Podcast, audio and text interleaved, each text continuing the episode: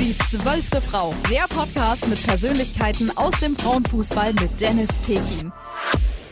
Ja, aus Mittelfranken hatte ich schon einige Spielerinnen. Aus Oberfranken war mal in Ebing und jetzt heute auch mal eine Spielerin aus Oberbayern. Sie hat sich extra aus der Landeshauptstadt auf dem Weg nach Nürnberg, nach Mittelfranken gemacht.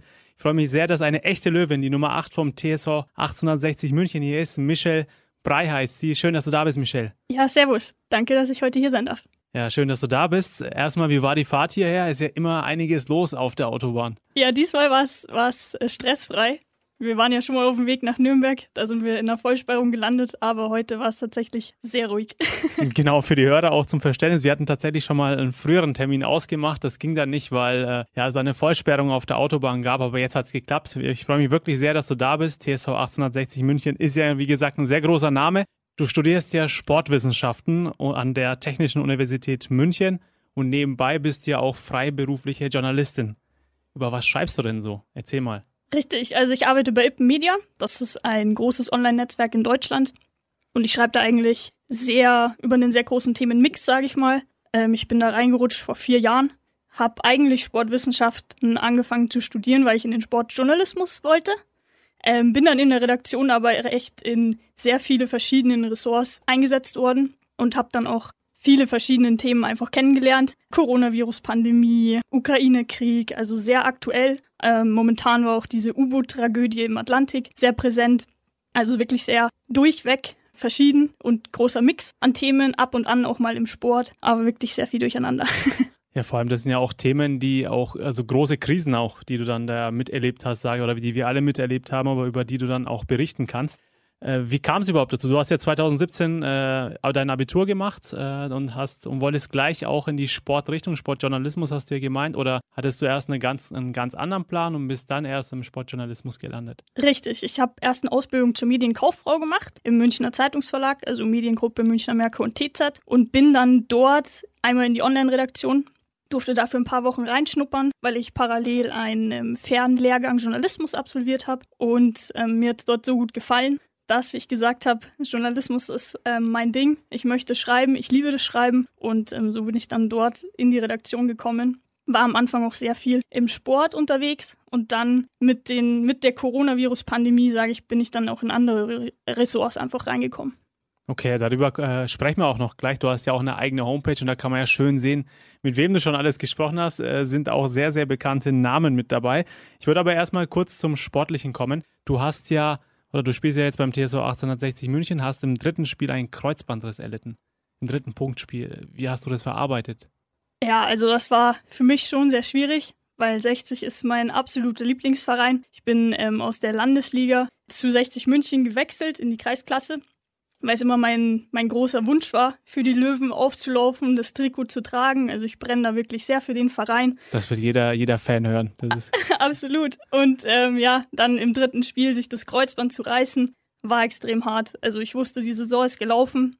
Ich kann nicht mehr aktiv an unseren Zielen, für unsere Ziele kämpfen, sage ich mal. Und wusste, was da die nächsten Monate auf mich zukommt. Also es war schon echt ein Moment, den ich am liebsten vergessen würde. Auf der anderen Seite glaube ich, wenn ich jetzt nicht bei 60 wäre, hätte ich die letzten Monate nicht so gut überstanden, weil mich motiviert es extrem, dass ich nochmal für 60 auflaufe und ähm, habe da ja große Motivation, dann nochmal besser zurückzukommen als zuvor.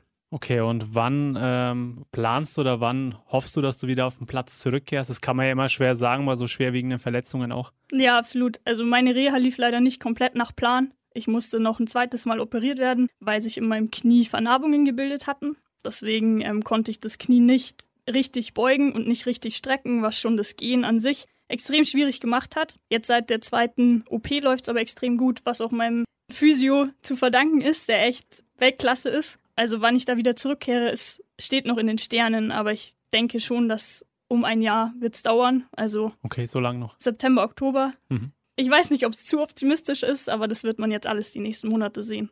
Und wie geht's dir jetzt gerade und wie hast du dich vor allem auch in der Zeit mental fit gehalten? Das ist ja das Schwierigste, glaube ich, dass du immer sagst, okay, komm, es werden bessere Zeiten kommen. Solche Sprüche kommen ja wahrscheinlich auch von Freunden, Bekannten immer wieder. Die meinen es ja auch gut, aber äh, wie hält man sich da, da mental fit? Ja, also der Support von meinem Team und auch von meinem Trainer war extrem genial. Also das alleine hat mich schon immer wieder hochgezogen. Und dann habe ich mir die Zeit auch durch einige Konzerte, sage ich mal, versüßt. Ich liebe Musik. Auf so viele Konzerte hätte ich nicht gehen können, wenn ich aktiv Fußball gespielt hätte. Und das hat mich auch extrem hochgezogen, sage ich mal. Also was eine positive Seite dann auch deiner Verletzung. So kann man sie auch zumindest sehen. Also immer das Positive an der Sache sehen. Definitiv. Da bin ich auch ein sehr positiver Mensch. Deshalb war das, war das ähm, auch sehr wichtig für mich. Aber Musik hat mir auch extrem geholfen. Ja. Und jetzt mein Physio und eine gute Freundin, die auch selbst Trainerin ist, die beiden ähm, sind da, haben da einen großen Anteil, dass es jetzt bergauf geht. Auf jeden Fall. Du hast ja gemeint, du wolltest oder willst ja unbedingt äh, für den TSV 16, 1860 München auflaufen, weil es ja für dich dein Verein ist auch. Was ist das denn für ein Gefühl, so eine Löwin zu sein, sage ich mal? Das ist ja, man hat dieses Gefühl, diese Leidenschaft auf den Platz zu bringen, wenn man das Trikot anhat, das muss doch ein besonderes Gefühl sein. Ja, das ist unbeschreiblich. Also Löwin bin ich schon seit ich, seit ich denken kann. 60 war und bleibt mein Lieblingsverein. Ich habe früher, als es darum ging, dann bei Mädels zu spielen, also ich habe in der jungen Mannschaft angefangen, zu meinen Eltern gesagt, hey, kann ich nicht zu 60 wechseln? Und die Antwort war ja, es gibt leider keine Frauen- und keine Mädchenmannschaft. Dann habe ich zu Wacker, bin ich zu Wacker München gegangen und das Hauptargument war, dass sie ein blaues Logo hatten und blaue Trikots. War zwar nicht die Farbe von 60, aber war so ein. so ähnlich zumindest dann. Genau. Ja. Und die machen ja auch gerade, ne, weil du den Verein erwähnst, ja. auch eine sehr gute Entwicklung durch. Ich glaube, von, von dem Verein wird man auf jeden Fall noch im Frauenfußball hören. Ja, definitiv. Wacker hatte auch damals ein sehr gutes ja, Niveau an der Jugendarbeit und allem. Also es war schon, war, war eine geile Zeit dort. Sechs Jahre habe ich dort gespielt, auch in der U17 Union Bundesliga dann zwei Jahre mir ist der Verein auch extrem ans Herz gewachsen, aber es ist jetzt nochmal was komplett anderes, wenn man für einen Verein spielt, den man von Herzen wirklich liebt. Und da aufs Feld zu gehen, ist einfach einmalig. Und jedes Mal, also ich denke mir jedes Mal vorm Spiel, hey geil, du spielst für 1860 München und jetzt musst du nochmal 500 Prozent mehr geben, weil es dein Verein ist ja, sowas zu hören in, in Zeiten von, ja, äh, wo Spieler, sage ich mal, jedes Jahr woanders hinwechseln und immer den, äh, das Vereinswappen küssen und dann im nächsten Jahr dann doch woanders sind, ist ja schön, dass es sowas noch gibt. Das sollte ja auch öfter noch äh, vorkommen, hoffentlich auch in Zukunft. Du hast ja bei verschiedenen Vereinen gespielt, Wacker München, Stern München, Amicitia, wenn es Amicitia München? Genau, äh, würdest du mal über die Vereine auch sprechen? Du hast ja schon einige Münchner Vereine durchlaufen auch dann. Definitiv. Also zu Wacker München bin ich in der U13 gekommen bin dort ja ein Jahr jünger auch gewesen, also jüngerer Jahrgang im ersten Jahr. War was komplett anderes, weil ich aus einer jungen Mannschaft kam und musste mich erst so ein bisschen dran gewöhnen. Eine Mädelsmannschaft, auch ein bisschen Zickenkrieg. Das hört man immer wieder, ja. ja. Das, so immer das äh, Klischee, sage ich mal. Also ich höre es auch immer wieder. Ähm, das, also stimmt tatsächlich auch dann. Das ist nicht, nur, nicht ja, nur ein Klischee. So ein bisschen stimmt schon. Also es war auf jeden Fall eine Umstellung.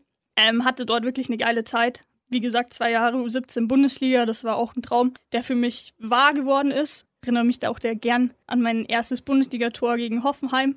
Das war auch ein unbeschreibliches Gefühl. Und bin dann nach der U17 zum FC Stern München in die Bayernliga Damen gewechselt. War dann leider auch verletzt. Also die erste Saison konnte ich nicht spielen.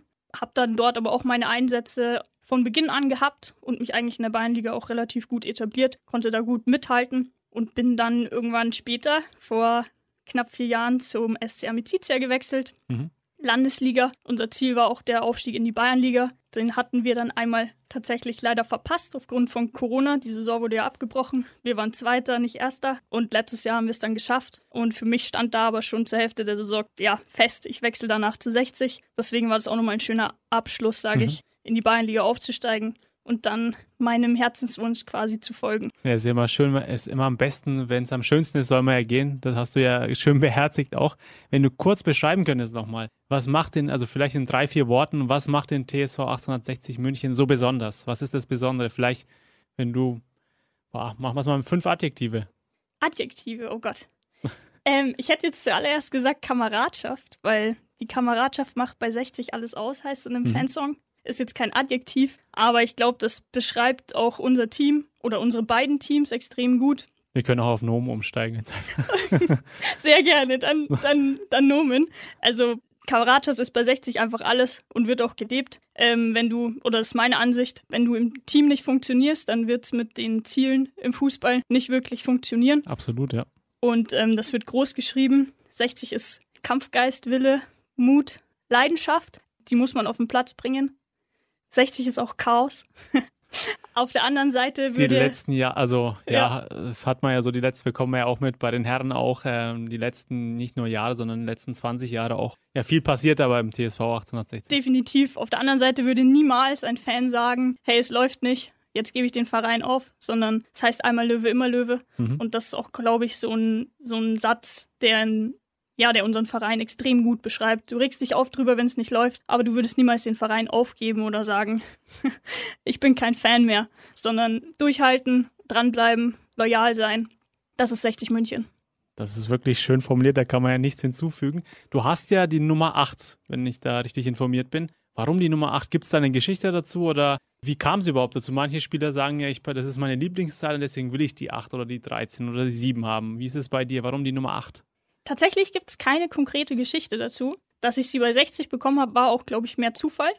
Ich hatte sie schon mal bei Wacker München in einer Saison, in der wir aufgestiegen sind, in der U17-2, also B-Junioren. Deswegen hat es super gepasst und ich habe mich extrem gefreut, dass ich nochmal die Nummer 8 habe. Eigentlich ist die 13 meine Lieblingszahl. Okay. Damals wegen Michael Ballack, klar. ähm, war mein Lieblingsspieler. Deswegen, aber die 8 gefällt mir super. Deswegen ist das super toll.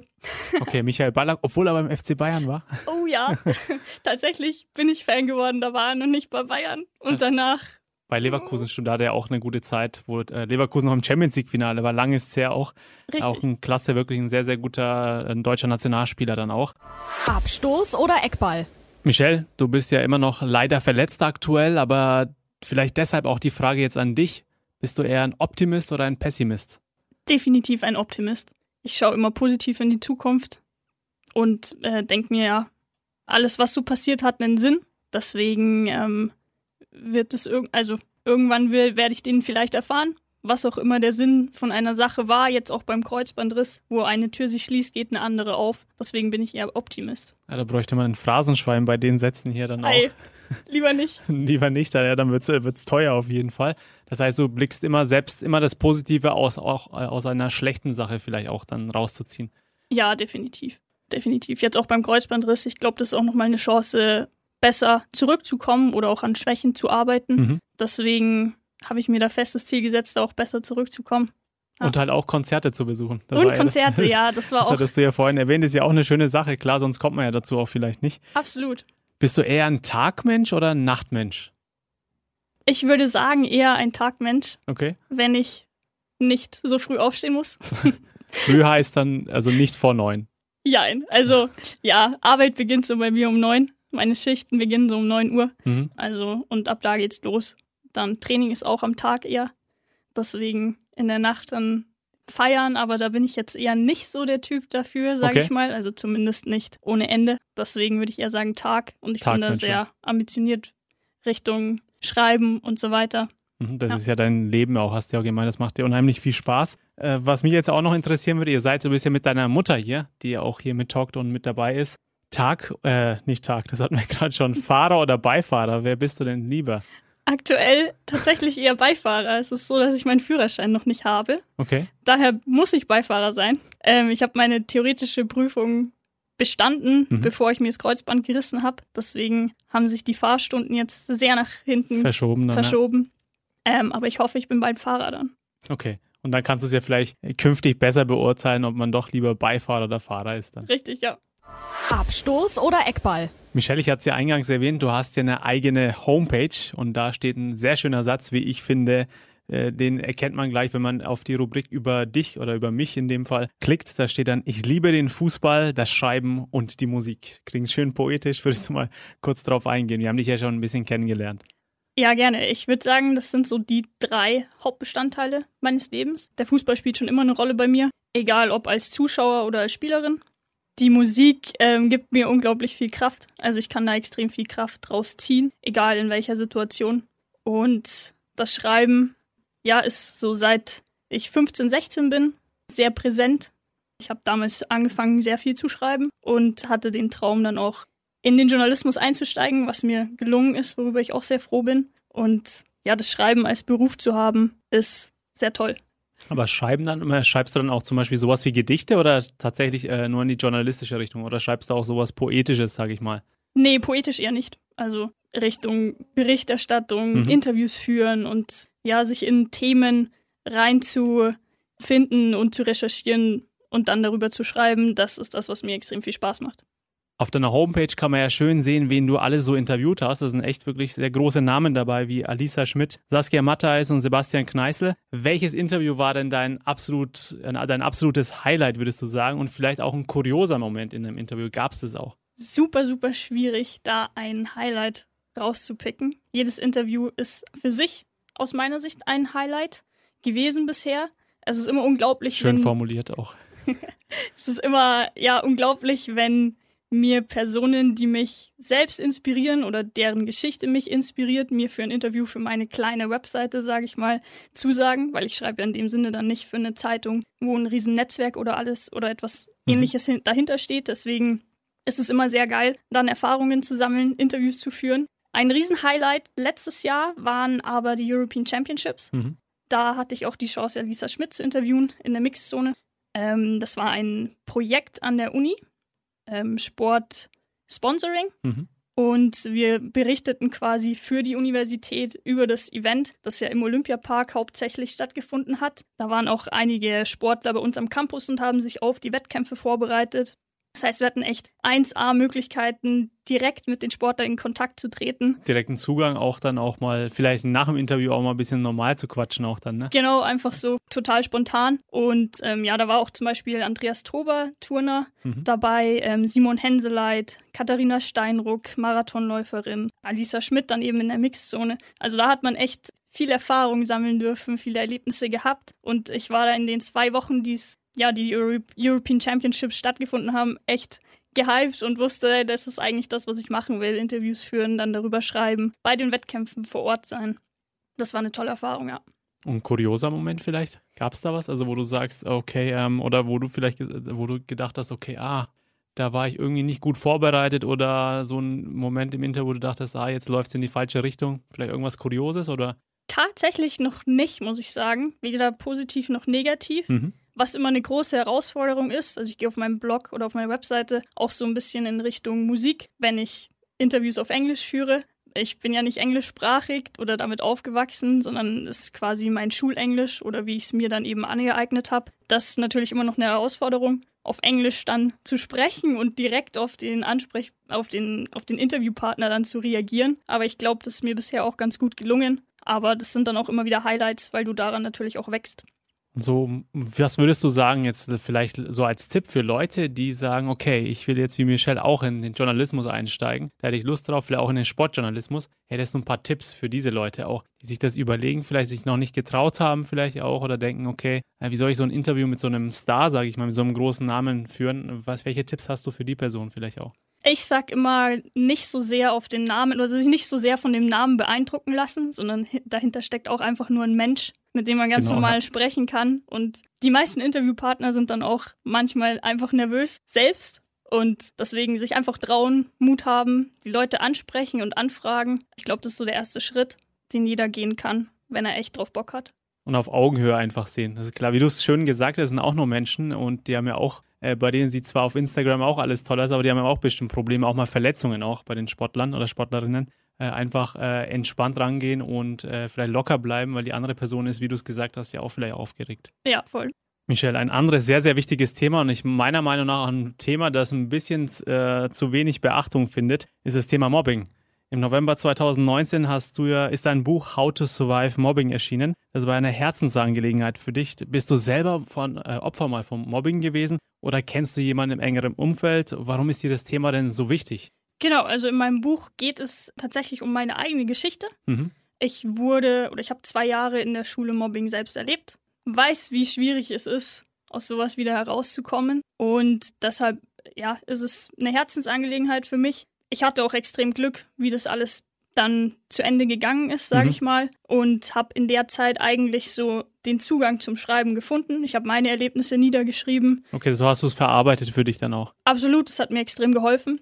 Und ja, irgendwann hatte ich dann die Idee, dass man daraus ein Buch machen könnte, weil ich habe es irgendwie nicht eingesehen, über so eine Zeit zu schweigen, sondern ich dachte mir, es ist besser, darüber zu sprechen. Mhm. Es sollte viel mehr darüber gesprochen werden, wie du schon gesagt hast. Und ähm, mit meinem Buch wollte ich einfach ein Zeichen gegen Mobbing setzen, habe es dann auch mit theoretischen Aspekten zu dem Thema mhm. kombiniert Also auch äh, nicht nur deine Erlebnisse, sondern hast ja auch dir, äh, dich ein bisschen vielleicht in die Theorie reingefuchst, sage ich mal auch. Genau, absolut. Und ja, ich glaube, das war eine ganz gute Kombi. Aber in der Zeit, in der ich es dann tatsächlich nochmal geschrieben habe, dachte ich mir schon teilweise, boah, das jetzt nochmal alles durchzugehen, ist schon auch nicht ganz so geil.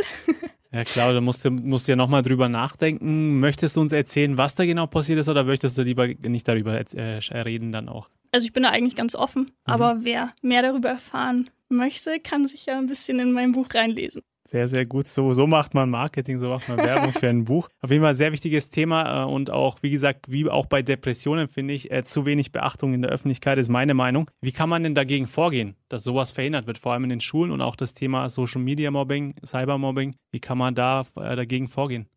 Also ich glaube, einen ganz großen Anteil haben wirklich die Schulen und die Lehrer. Oft, und das habe auch ich erlebt, heißt es, hey, an unserer Schule gibt es kein Mobbing. Ich glaube, das trifft auf keine einzige Schule zu das Thema extrem ernst nehmen mhm. und dagegen vorgehen, es nicht kleinreden und nicht ignorieren. Einen großen Anteil haben auch die Mitläufer, die einfach nur zuschauen und nichts tun, weil sie vielleicht auch Angst haben, selbst in das Visier der Mobber zu, ja, zu kommen. Das ist, glaube ich, das Problem, ja. Ja, also offen sein, Courage zeigen und ja, diejenigen, die es durchmachen, nicht unterkriegen lassen, es ist wie ein Teufelskreis eigentlich. Du kommst davon alleine nicht mehr raus, deswegen brauchst du die Hilfe von außen. Und ich glaube, ganz wichtig ist, sich auch da Hilfe zu holen und es nicht in sich hineinzufressen.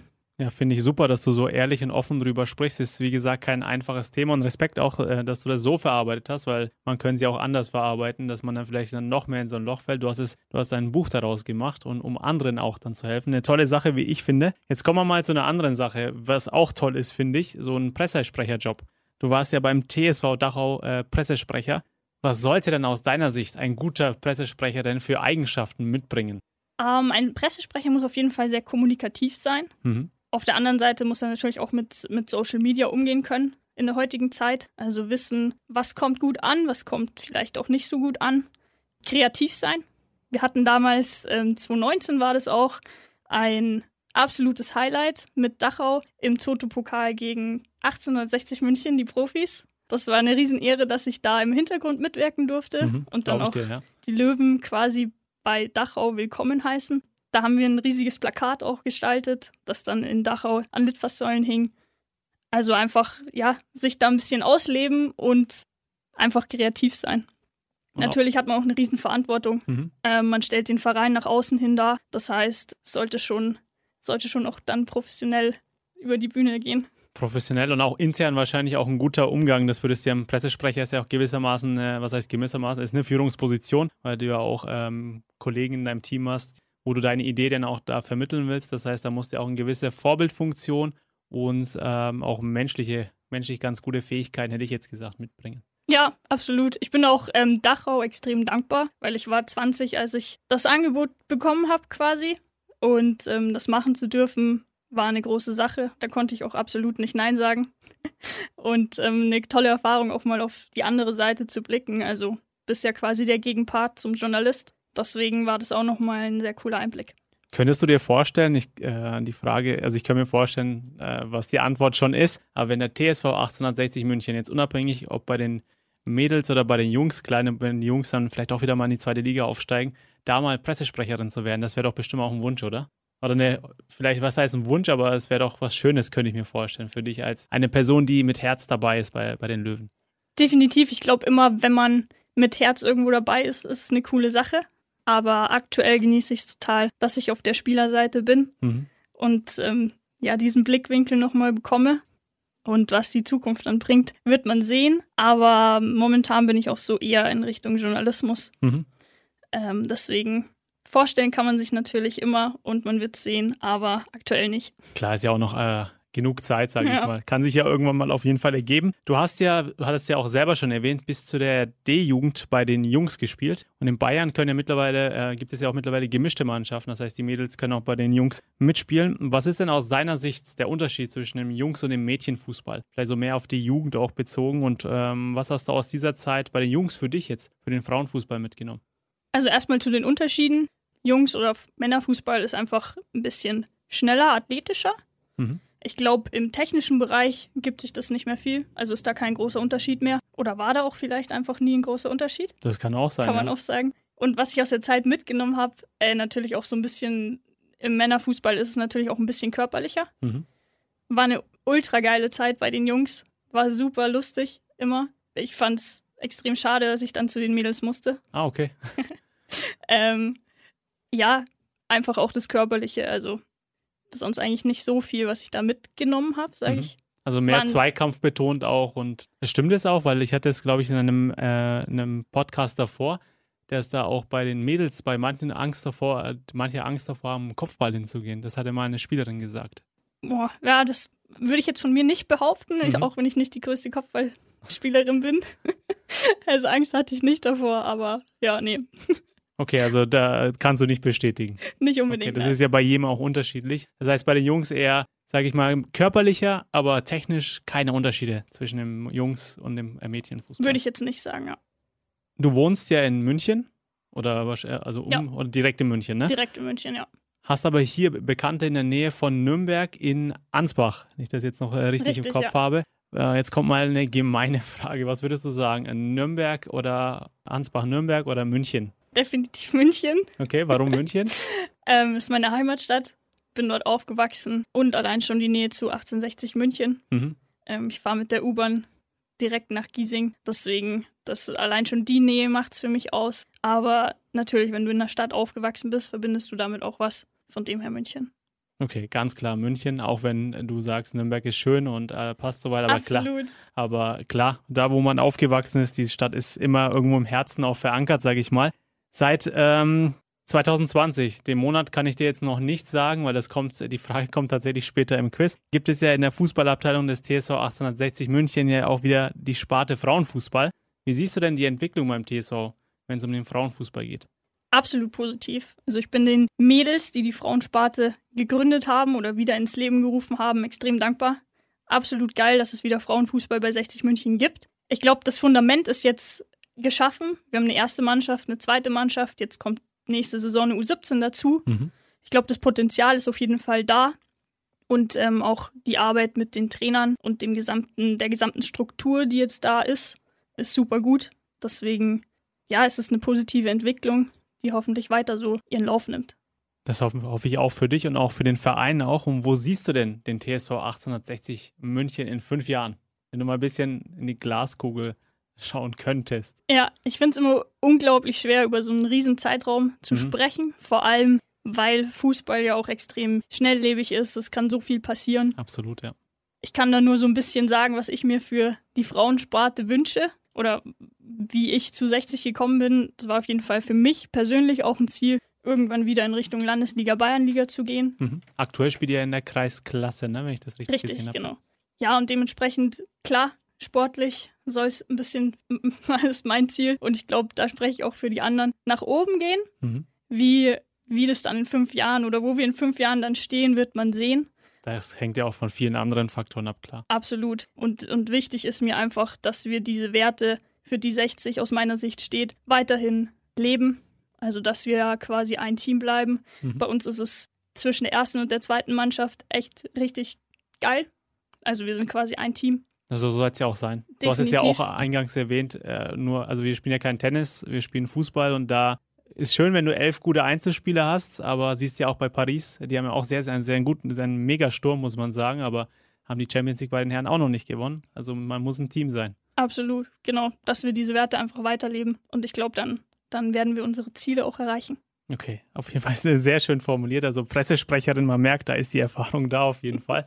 Auch zu dir, Michelle, gibt's Fun Facts. Du saßt mal in der Uni in der falschen Prüfung. Erzähl mal davon. Wie ist das passiert? Tatsächlich. Ähm, das war tatsächlich ein Corona-Jahr oder ein Corona-Semester. Mhm. Also, beziehungsweise ich bin in die Uni gestartet mit einem Semester in Präsenz. Das heißt, man kannte schon ein paar Leute Mhm. und danach war es nur noch online. Immerhin. Das war Immerhin. Hast vielleicht ein bisschen Glück gehabt noch, sonst wäre es ja nur noch äh, virtuell gewesen. Ja, absolut. Und ähm, die Prüfung, wir hatten so viele Menschen oder so viele Studenten in einem Kurs, ich glaube bis zu 300. Das heißt, wir hatten die Prüfung an drei verschiedenen Standorten und die Leute, die ich schon kannte, waren an anderen. Ja, und dann war es ein riesiges Zelt wegen Corona, irgendwie Corona-konform gemacht. Mhm. Und ähm, das wurde in zwei Teile getrennt. Ich stand leider beim falschen Eingang. Uh. bin mit rein. Ich kannte halt niemanden und das war dann in dem Moment auch nicht ungewöhnlich. Und es ging wohl noch ein paar anderen so, weil plötzlich habe ich zwei Leute aus dem Zelt rennen sehen und dachte mir so, ups, ähm, was ist hier los? Hab dann gefragt, was für eine Prüfung schreibt ihr? Es war dann auf jeden Fall nicht Biostatistik.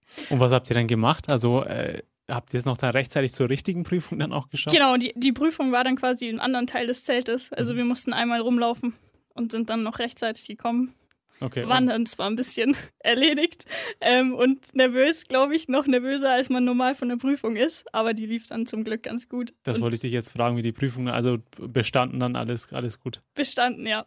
Nicht nur falsche Prüfung, sondern auch falsche Adresse bei einem Freundschaftsspiel. Bist du bei einem falschen Verein oder bei der, beim falschen Ort gelandet? Erzähl mal davon. Also du hast so ein Fable scheinbar dafür, oder? Ja, ein bisschen. Also, meine, wenn wir heute zu einem Auswärtsspiel fahren, das ein bisschen weiter weg ist, fragen meine Eltern mich auch immer, hast du echt die richtige Adresse? Seitdem, das war ein Spiel in der U17, mein erstes Jahr in der Bundesliga. Und wir sind nach Obereichstätt gefahren. Mhm. Da gab es zwei Fußballplätze und das Spiel wurde irgendwie verlegt. Wir standen an der falschen Adresse. War gleich ein super erster Eindruck. Wir sind dann, glaube ich, ja, 20 Minuten zu spät gekommen, weil es direkt um die Ecke war. Aber ja, war natürlich nicht so geil. Aber ich habe das dann, glaube ich, durch meine Leistung in dem Spiel mit zwei Assists dann wieder wettgemacht. Also habt ihr das Spiel auch gewonnen dann? Wir haben das Spiel gewonnen. Das war die Damenmannschaft von Obereichstätt damals. Mhm.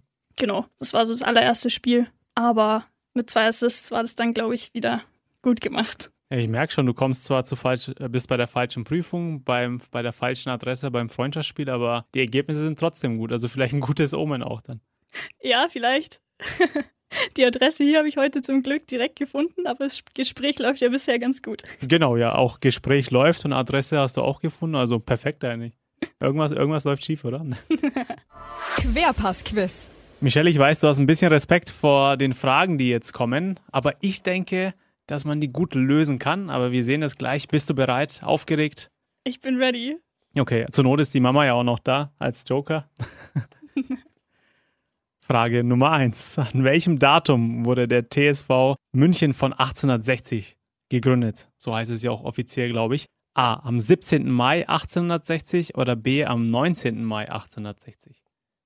17. Mai 1860 oder 19. Mai 1860? Am 17. Mai. Okay. Safe? Frag mich, wenn du mich jetzt so fragst, das ist immer böse. Ja. Okay. Und die Antwort ist richtig. Herzlichen Glückwunsch. Jawohl. 17. Mai 1860 wurde der TSV 1860 gegründet. So, hast du ja schon mal eine richtige. Jetzt zweite Frage. Selbst wenn du die falsch hast, hast du ja 50 Prozent. Seit wann gibt es in der Fußballabteilung des TSV 1860 München die Sparte Frauenfußball wieder? Nach rund vier Jahrzehnten wieder, muss man sagen. A. August 2020 oder B. Januar 2020? August 2020. Okay, und warum würdest du August sagen? Ähm, ich weiß noch eigentlich relativ genau, als die Sparte wieder gegründet wurde. Das habe ich verfolgt damals Mhm. und schon damit geliebäugelt, bei 60 zu spielen.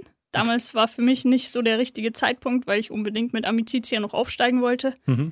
Aber ja, dadurch, dass ich es verfolgt habe, würde ich sagen August 2020. Okay, also puh, mega gute Begründung, da kann ich auch nichts sagen. Herzlichen Glückwunsch, auch die Antwort ist richtig. Zwei von zwei. Ja, gut gemacht, Michelle, würde ich sagen. Ne?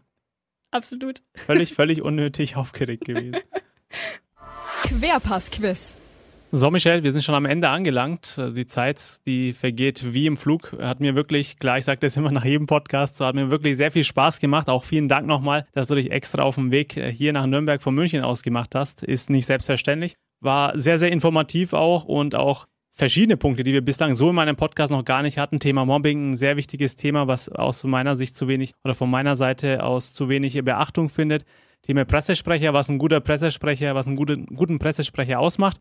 Haben wir schöne Einblicke bekommen. Michelle, vielen Dank nochmal, dass du da warst, auch an die Mutter. Sehr sympathisch, ihr beiden. Jetzt habt ihr das letzte Wort oder hast du das letzte Wort, Michelle? Ja, danke auch dir, dass ich da sein durfte. Hat mir sehr viel Spaß gemacht. Natürlich auch über 60 dann mal zu reden und den Frauenfußball bei 60 auch ein bisschen mehr in den Vordergrund dann zu rücken. Mhm. Ja, deswegen war es mir eine Riesenfreude, hier zu sein. Die zwölfte Frau. Der Podcast mit Persönlichkeiten aus dem Frauenfußball mit Dennis Tekin.